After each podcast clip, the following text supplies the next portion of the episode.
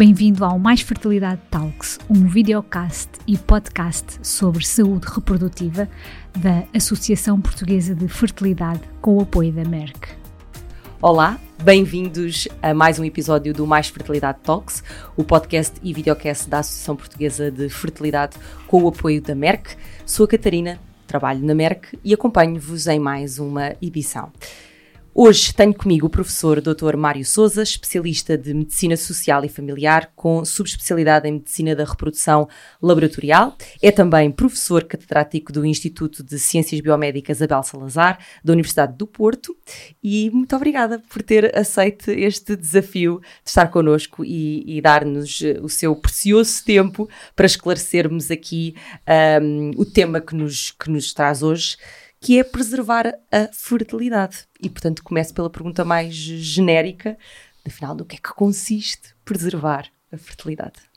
Antes de mais, agradecer o amável convite e reforçar a quem nos ouve da importância destas sessões, porque é uma maneira de chegarmos à população em geral e alertá-las para diversos aspectos muito importantes da nossa vida. O que é preservar a fertilidade?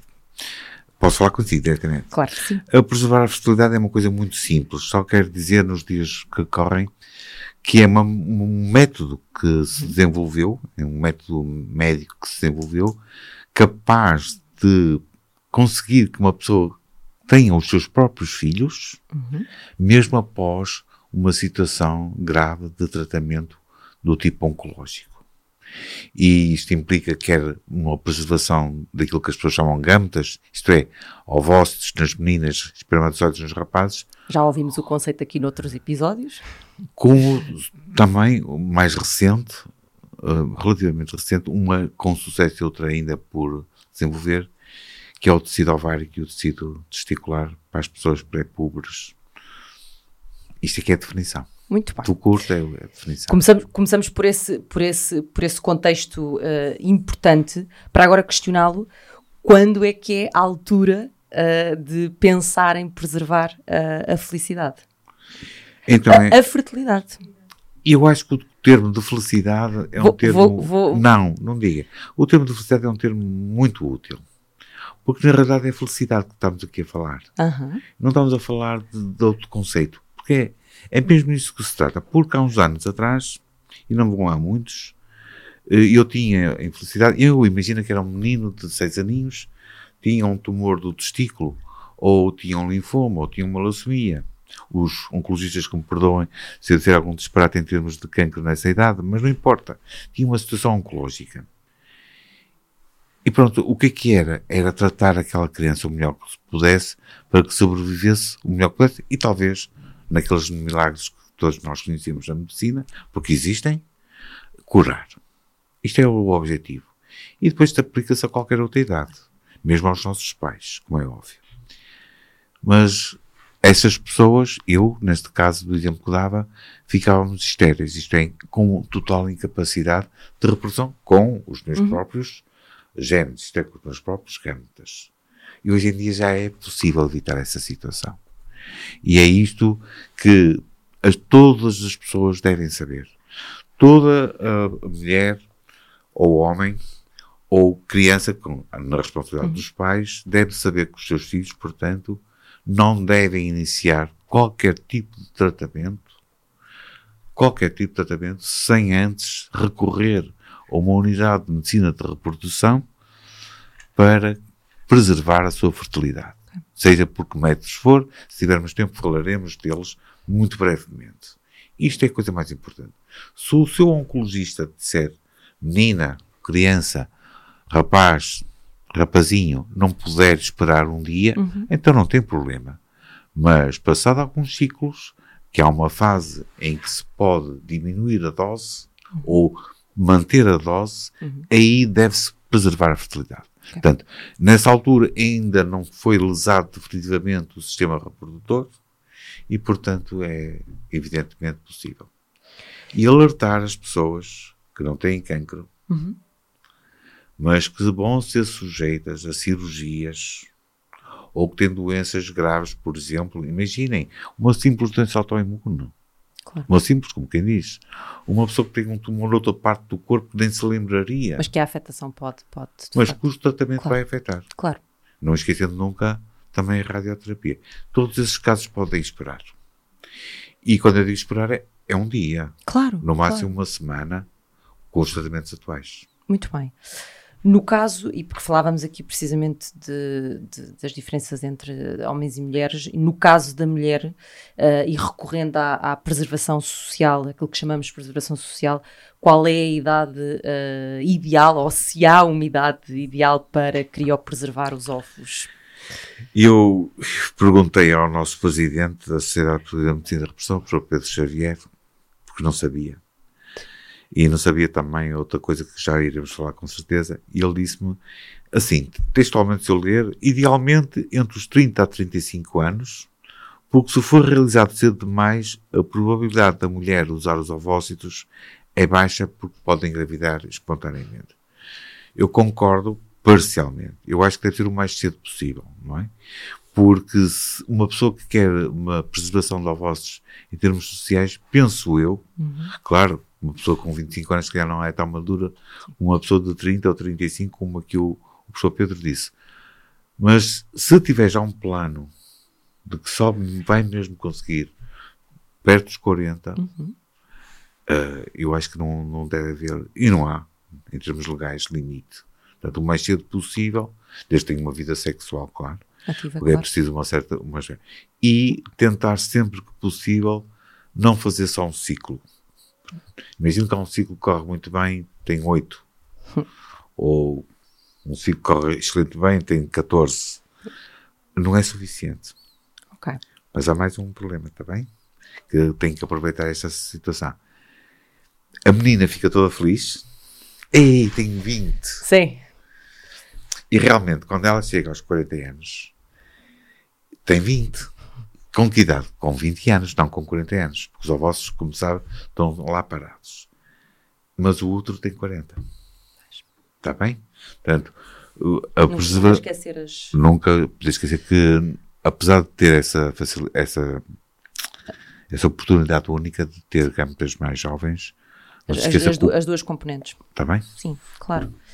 Um, e, por, e, porque falávamos, e porque falávamos disto, uh, uh, quais são o Mário já foi aqui adiantando um bocadinho esta, esta parte, mas quais são os primeiros passos a dar para, para preservar a felicidade? Ou, ou onde é que nos podemos dirigir? Porque aqui já falou uh, uh, uh, e preponderantemente que devemos nos dirigir para, para sermos acompanhados, onde é que podemos fazer isto para iniciarmos o processo? Catarina, sabe qual é o meu sonho? O meu sonho era, quando, quando a, a Joana me fez este convite, eu, eu sonhei mesmo, sonhei mesmo que, que, era, que estava nesse mundo. O que é que era preciso? Era, o mundo ideal era, se estivéssemos noutro sítio, em que sempre que houvesse uma criança ou um adulto com uma doença oncológica ou uma doença não oncológica, mas que vai ser sujeita a tratamentos desta ordem, o próprio médico uhum. dissesse oh, Joana, ó oh, Catarina, ó oh, Mário, vamos primeiro fazer isto aqui ao lado. Como? Telefone, logo na altura. Ó oh, Carla, ó oh, Márcia, ó oh, Carla, tem aqui um doentinho. Aqui é amanhã. Não é hoje, à noite, da tarde, amanhã às oito, às sete, o que for. No mundo ideal, não e é? E tu podes esperar. Eu, neste caso, posso esperar, mas só posso esperar dois dias. Olha para a técnica dessa menina, preciso de três, é possível? Eu preciso de 15. Olha, então vou fazer um primeiro ciclo e depois mando para aí. Isto é o mundo ideal. O mundo em que vivemos é, é o médico desconhece ou faz de conta que desconhece, porque a verdade tem que ser dita, e o doente geralmente desconhece. Outras vezes o doente conhece porque houve estas palestras Exato. e outras uh, que a gente vai dizíamos antes de Dizíamos antes de começarmos a gravar precisamente que uh, este, este tipo de iniciativas, nomeadamente um, um podcast e, e videocast que é, que é lançado para, para o público em geral, pode e deve também chegar a, a médicos e, portanto, esse, e, esse testemunho também é crucial. E agora com isto, chegar também ao paciente, porque o paciente que diga, ó oh, doutor, esqueceu-se disto? Bom, o colega pode ficar uh, incomodado. Penso que hoje em dia já não ficará incomodado no sentido de não estar de acordo, mas poderá de repente sentir-se o que é que eu hei de fazer? E a resposta é muito simples e os pacientes é bom que saibam. Claro. Os médicos que não ouvem, que sejam informados, é muito simples. Basta terem o contacto na sua agenda, no consultório público ou privado, do telefone para a unidade de medicina de repressão pública uhum. ou privada, consoante o seu doente que estiver ao seu lado, mas geralmente é público, que nós fazemos, telefonar e agendar. E o colega do outro lado tem que estar preparado com tudo. Tem que estar preparado com tudo. Haver esta disponibilidade, não é? Pois. E agora vem aqui outro aspecto. Novamente, a caída em cima dos colegas. Todos os colegas que têm uma unidade de medicina de repressão uhum tem todas as condições para ter este serviço. Só que isso implica mais trabalho. É preciso ter noção que implica mais laboratório, mais equipamento, implica formação e implica que as pessoas sejam abertas a ter essa formação. E falta-nos isso. Ou não? Falta-nos. Falta-nos isso. Mas se penso eu que nos falta, pelo menos dos sítios que eu conheço, um tá, já claro. comprou, as pessoas já estão em formação e, portanto, está prontinho. Noutros ainda não. Mas o que eu quero alertar com isto é que se nós formos todos no sentido de ajudar, como é o nosso grande lema, este esforço tem que ser dado já. Não é para amanhã, é já. Porque os telefonemas vão cair. Os telefonemas vão cair com esta, com esta emissão. Portanto, mas não há dúvida que os centros, as unidades de medicina de repressão públicas têm todas as condições, mas é preciso equipamento, é preciso tempo para comprar meios e é preciso formação, quer dos embriologistas, quer dos clínicos, quer seja da ginecologia, quer seja da urologia pediátrica. Muito bem. No caso da, da, da preservação, e há, há pouquinho falava precisamente na, nos, nos, casos muito particulares da, da, doença oncológica e geralmente por tratamentos de doença oncológica, uh, no caso de, de, de, falarmos aqui em, em preservação, sente de alguma forma que os profissionais de saúde uh, estão informados da forma como devem uh, sensibilizar os, os, pacientes para esta, para esta possibilidade? E aqui, se calhar, menciono mais até os profissionais de saúde que não estejam diretamente ligados a esta, a esta área. Pois, eu tinha que ser um clínico a 100% e trabalhar ou num hospital ou no centro de saúde para ter uma noção do que realmente se passa no país. Portanto, aquilo que eu posso falar pode não ser verdade. Claro, e depois as, as zonas também dependem, né? as geografias mas, mudam mas, e as dinâmicas Mas o problema mudam. é que eu não tenho esse contacto. E como eu não tenho contacto, posso estar a ser uh, injusto. Mas não faz mal. O que é importante é que, teoricamente, muito pouca gente estará informado. Muito poucos grupos estarão devidamente preparados em termos de espaço, de tecnologia, que não é cara, digo já que não é cara, e de formação. Muitas vezes há, tenho encontrado alguma renitência de colegas para a formação. Uhum. Uh, ah, eu já sou ginecologista, eu sei como é que se faz. ah, eu sou urologista pediátrico, eu já sei como se faz. O, o problema é que há pequenas nuances. E, portanto, também tem que haver da parte dos colegas que, que estejam a começar ou que queiram começar é essa vontade de ir aprender com quem já faz isto há mesmo, mesmo muitos anos e continuamos, portanto, muito atrasados. Há talvez a pergunta mais. Uh, uma das, das perguntas que se calhar ah, mais. Deixa-me só dizer uma coisa. Sim, claro. Mas eu sei que existe um banco de, de tecido. Uhum. Eu penso que em Coimbra, que é um banco até público, portanto, por muito, quase de certeza, o, a unidade de medicina de repressão do ZUC estará mais que preparada. Claro. Também posso assegurar aqui no Porto, porque estive por trás e, e portanto, pelo menos, agora, em Lisboa, estas duas, estas em Lisboa de certeza norte, que sim. No norte e depois certamente se somarão outras. No centro, claro. Centro e sul, claro. No centro, claro. claro. Acho que até foi o primeiro. Claro. Depois fomos um pouco depois de nós. Mas aqui não importa, não é? Claro. De sabe tudo que está no, no Sul. Claro. Mas o que é importante é que E nestes colegas... casos, as deslo- as deslocações, eh, eh, eu acredito que, que as famílias que, que atravessam este tipo de, de dificuldades eh, não, não, não se vão deter por, por mais um quilómetro ou menos um Sim, quilómetro. mas é não importante ter... Mas é importante, de facto, esse, esse sentido não de sei se tem noção da, da, oportunidade e da- de proximidade. da é? prevalência do cancro. Eh, Não estamos a falar de uma doença rara, não é? Sim. Portanto, não é possível uma unidade comportar todos os pedidos. Senão voltávamos para as listas de espera, que neste caso não pode haver. Como compreendo, aqui não há Claro, uma única claro, lista de claro. espera, como qualquer tratamento do cancro. E, portanto, quer os IPOs Hum. podem trabalhar perfeitamente com as unidades de medicina da reprodução. Por exemplo, no Porto, quantos é que temos? Temos Gaia, São João, Santo António, não é? Com Sentido, do- sentido também de urgência, não é? de- Ah, isto é, isto é. Não, não, não. É Claro. como uma pessoa chega com câncer da mama ou IPO, é, entra logo. É logo, não é? claro. É logo, não é? Portanto, isto aqui não, não é lista de espera. Portanto, eu estou convencido que todos estão preparados e todos têm que trabalhar em, em colaboração uns com os outros. Mas é muito importante. Falámos já várias vezes, isto é, isto é curioso, eh, porque passa a ser quase um, um fio condutor entre as várias, entre as várias edições deste, desta iniciativa e deste podcast, que de facto a, a colaboração interdepartamental é uma das, das chaves É. eh, essenciais.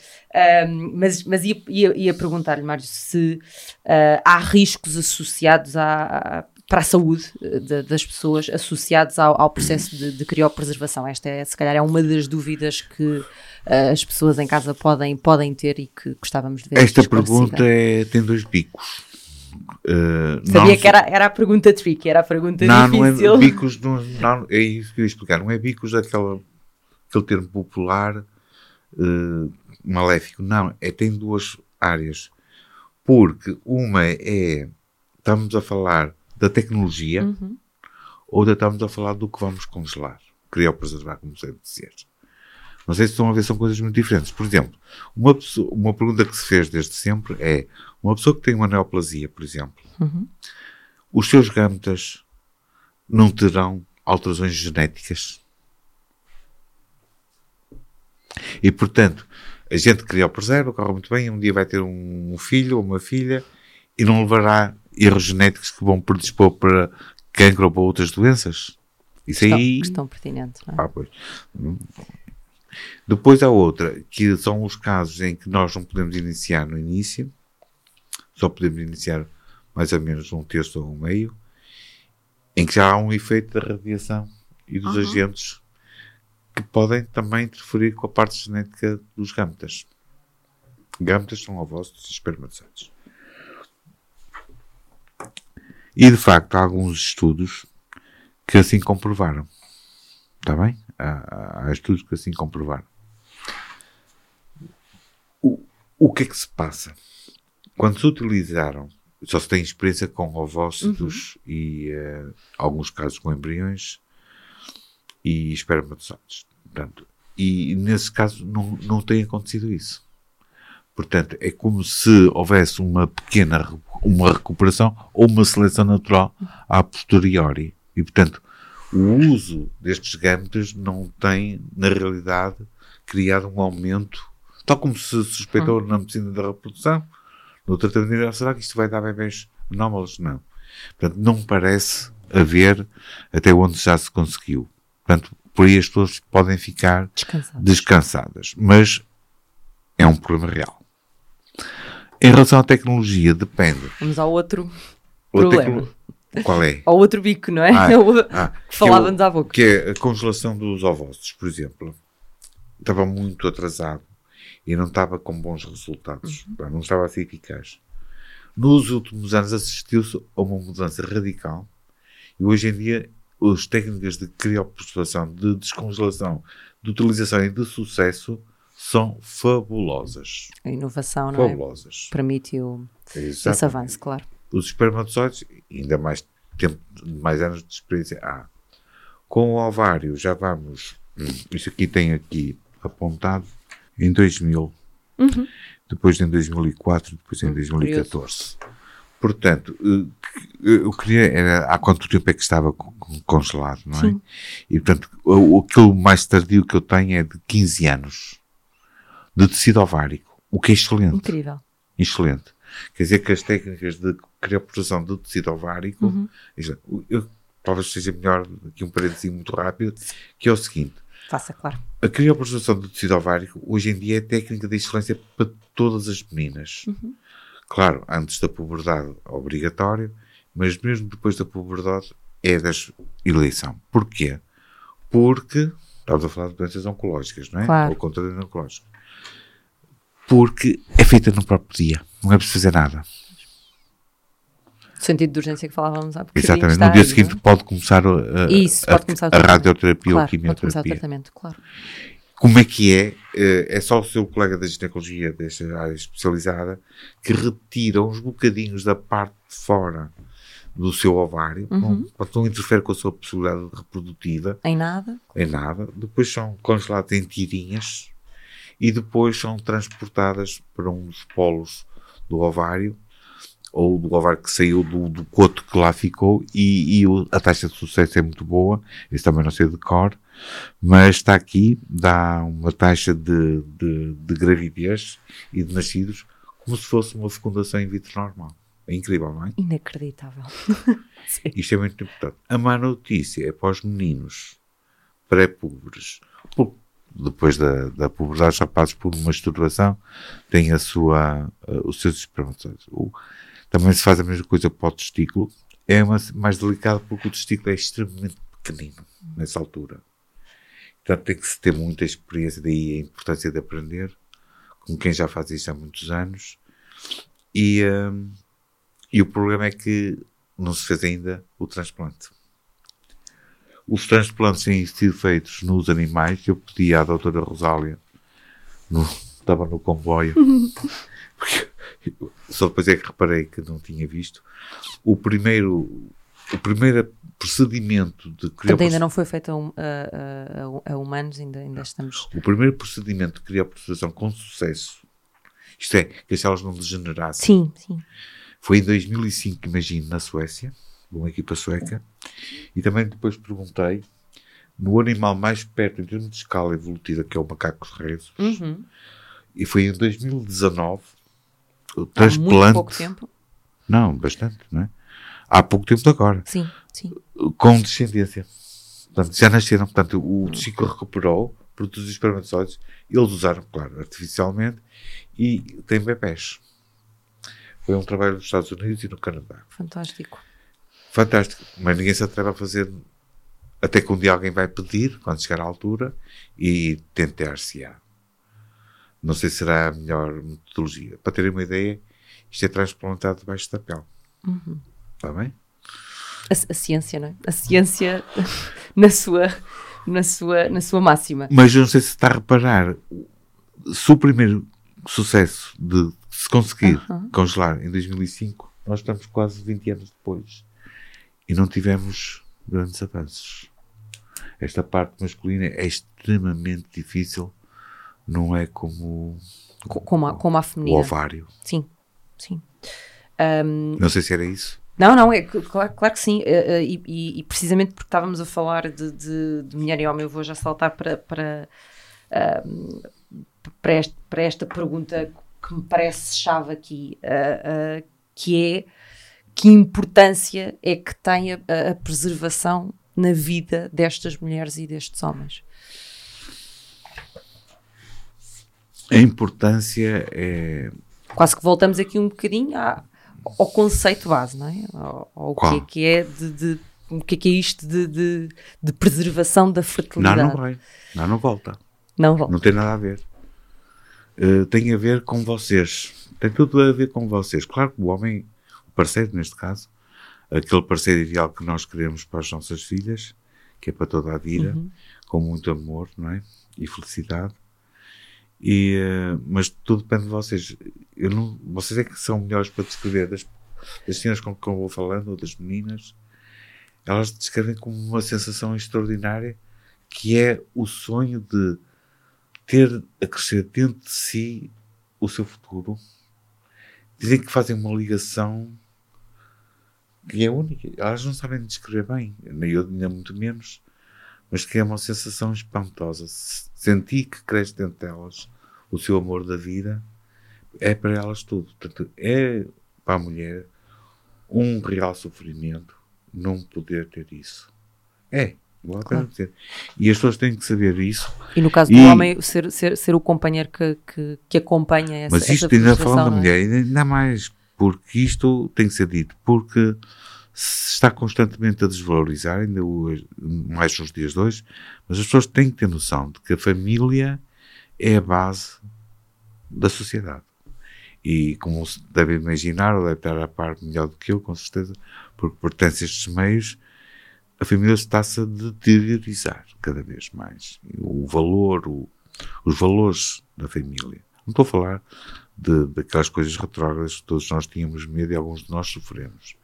Estou a falar da união da família, na conservação da, da felicidade dos filhos, depois dos netos, é fundamental. Portanto, essa sensação extraordinária da mulher é única. É única. Agora acrescente-lhe o seguinte: eu tive um cancro, eu tenho um cancro.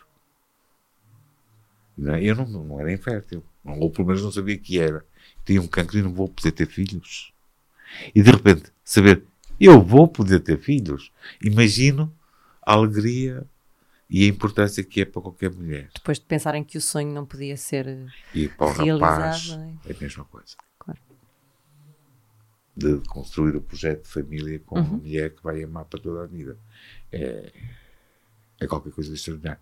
Não há nada melhor do que definir isto que defender a família, não claro acha? Que sim, claro que sim. Mário, uh, agradeço porque até, uh, até como emocional, emocionalmente, de facto, responder, responder a uma, a uma, pergunta que podia ser mais técnica, daí a minha. A minha não, não é técnico. A minha questão de, de, de, podermos voltar, voltar ao início, mas, mas, mas que de uma forma muito.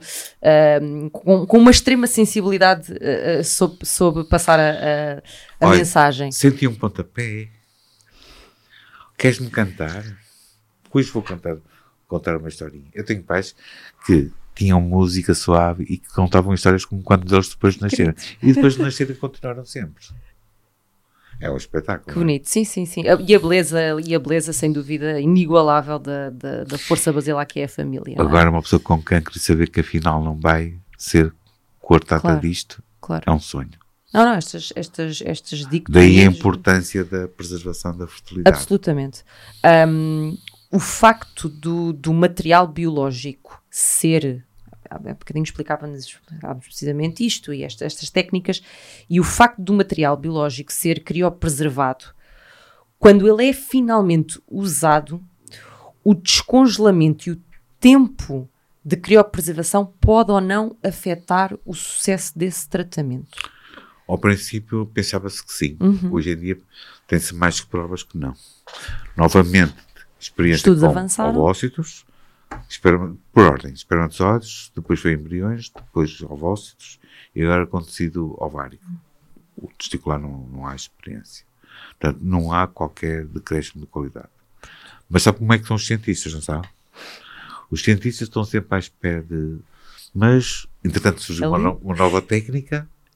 Agora vamos aplicar esta nova técnica a ver se nos descongelados apareceu mais uma lesão genética invisível. Portanto, todos os dias está a ser feito. Eu estou a dizer isto porque estou num grupo que ganhou agora um projeto que está, está exatamente isso. Imagine, naquilo que é mais antigo, que são os espermatozoides, a ver com uma nova tecnologia se não nos está a escapar nada. Uhum. Para dar mais segurança só. Claro, claro. Mas claro. para já pensava que as pessoas pensarem tudo menos isso.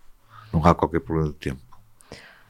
Mário, para terminarmos, o que é que ainda falta fazer? Há pouquinho estávamos precisamente a, a, tocar neste ponto de que há, há, um, há, um, há um processo, há uma evolução, a ciência está em constante busca por essa, por essa evolução. O que é que falta fazer?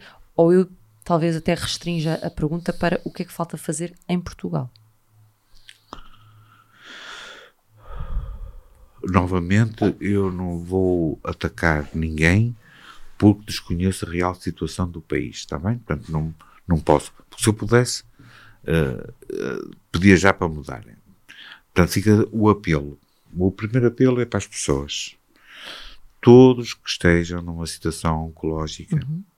ou que irão fazer uma terapia cirúrgica, ou radioterapia, ou com fármacos que possam lesar o seu aparelho reprodutor, devem recorrer imediatamente a uma unidade de medicina de reprodução para preservar a sua fertilidade antes de começar o tratamento oncológico, ou, se não for possível, a meio.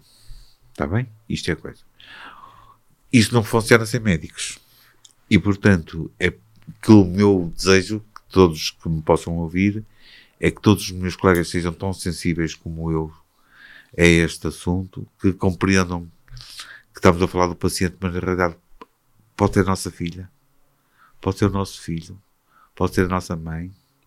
Ai, nossa mãe, valha-me Deus, a nossa mulher, a nossa namorada antiga, não importa. O que eu quero dizer é que muitas vezes eu tenho visto isto aqui não posso, não importa de, de me queimar outra vez. Eu continuo todo, a ter muitos colegas que vem um doente de uma maneira e vem um familiar de outra. Uhum. E estou a ver vezes demais. Portanto, o meu apelo é para sermos todos humanos, mais que humanos. Não esquecer do lado humano. Eh, mas não chega. E, eh, e, portanto, também nesta área, terem a sua mesa o contacto. Se não tiverem, que contatem. Todos nós sabemos onde é que são os centros de reprodução e criar no seu próprio serviço um sistema. Não é preciso estar a esperar uma declaração do presidente, uma declaração nacional. Não. O seu serviço. Efetuar logo uma ligação direta. Claro, o que, é que eu, o que é que eu posso fazer no imediato com aquilo que eu tenho, não é? Não, não é. Não, se estamos à espera de protocolos, não vamos lá. Entretanto, aqueles que gostam de protocolos podem ir fazê-los, acho muito bem, porque tudo deve estar oficial. Mas, entretanto, os doentes não podem esperar. E, portanto, todos nós podemos fazer isso. Eu faço. Portanto, é porque é possível, não é? E uma carta médica é uma carta médica e os outros colegas dizem sempre que sim. É esse eh, sentido de, de- de urgência. E finalmente era preciso que as unidades de medicina da repressão de todo este país, estou a falar das públicas, tenham a certeza absoluta que têm todo o equipamento, têm todo o espaço, têm todo o embriologista, têm todos os colegas de medicina da reprodução e a andrologia super bem preparados Claro. para arrancar hoje, não é amanhã. Está bem? Com esse sentido de urgência, fechamos o, o episódio de, de hoje. Também aqui com um carácter muito eh, e com um cunho muito, muito humano eh, e muito sensível. Eh, agradeço. Agradeço profundamente o contributo do Mário para, para este episódio, porque de facto acreditamos que, que- que é, é com esta, é, são com estas iniciativas que, que tornamos todos aqueles que, que poderão ver ou ouvir o podcast e videocast eh, que se tornem realmente mais, mais capazes, por- porque a informação vai, vai, dar, esse, vai dar esse poder e, e, de facto eh, estarmos capacitados, capacitados para, para tomar as decisões certas e as decisões conscientes. Por favor, últimas eh, É só mesmo um segundo. De todo, Agora é. todo o tempo. tudo é possível quando nós queremos. Num país como o nosso, temos que vestir a camisola, mas isso já sabemos. Mas não é motivo para desistir. Um dos exemplos bonitos que hoje trouxe aqui é a nossa a associação de que estamos a falar, Claro. que eu gosto de dizer API e não APF. Portanto, a minha Associação Portuguesa de Casais Inférteis foi criada pela Cláudia e com muito amor que nós temos por ela. Hoje tive o convite amável também da Joana e da Cláudia, da outra Cláudia que está lá, da sua simpatia, aqui da Luzia, que nos dá o apoio técnico. E eu queria lhe fazer mais uma perguntinha. Estou muito curioso. O que é que tem aí ao seu lado? Pois é, eh, ac- acabei por, por, por nem. eh, a conversa estava tão interessante que nós acabámos por não, ehm, por não revelar aqui. São as revistas, a- a, a fantástica revista da, da, da Associação Portuguesa de Fertilidade, a, a Fertilidade Magazine, a Mais Fertilidade Magazine. Conta já com várias, com várias edições e todas elas muito interessantes. Eh, uma iniciativa que também a Merck apoia, porque de facto, uh, e aí corroboro totalmente as, as, as palavras do Mário, em que uh, o apoio que este tipo de, de associações uh, traz e, e, e aquilo que, que, que concretiza tanto numa iniciativa como a revista, como esta no, no podcast e videocast, é, é profundamente louvável uh, para a vida das pessoas. Portanto. Só mais uma palavra? Pode ser? Ainda tem tempo? Pode é agradecer à Merck. A Merck tem sido um grande contributo para nós na medicina da repressão, com os seus produtos, é verdade. Uh, também tem tido um grande apoio, às vezes, ou algumas vezes, na parte científica, que também agradecia muito pessoalmente. Aproveitava para mais uma vez agradecer todo este vosso apoio, que é muito Obrigada importante para o nosso Obrigada país. a nós. Obrigada também aos que, aos que nos uh, acompanharam uh, ao longo destes episódios e acompanham neste. Certamente vão aguçar a curiosidade para acompanhar nos próximos e por isso mesmo sugiro uh, que sigam uh, as páginas e as plataformas onde este podcast e videocast vai estar disponível e naturalmente não deixem de deixar os vossos comentários, questões, sugestões, são sempre, sempre bem-vindos. é precisamente para, para as pessoas que, que, que, este, que estes conteúdos são desenvolvidos e acompanhem também as redes sociais e o site AP Fertilidade Obrigada e até breve.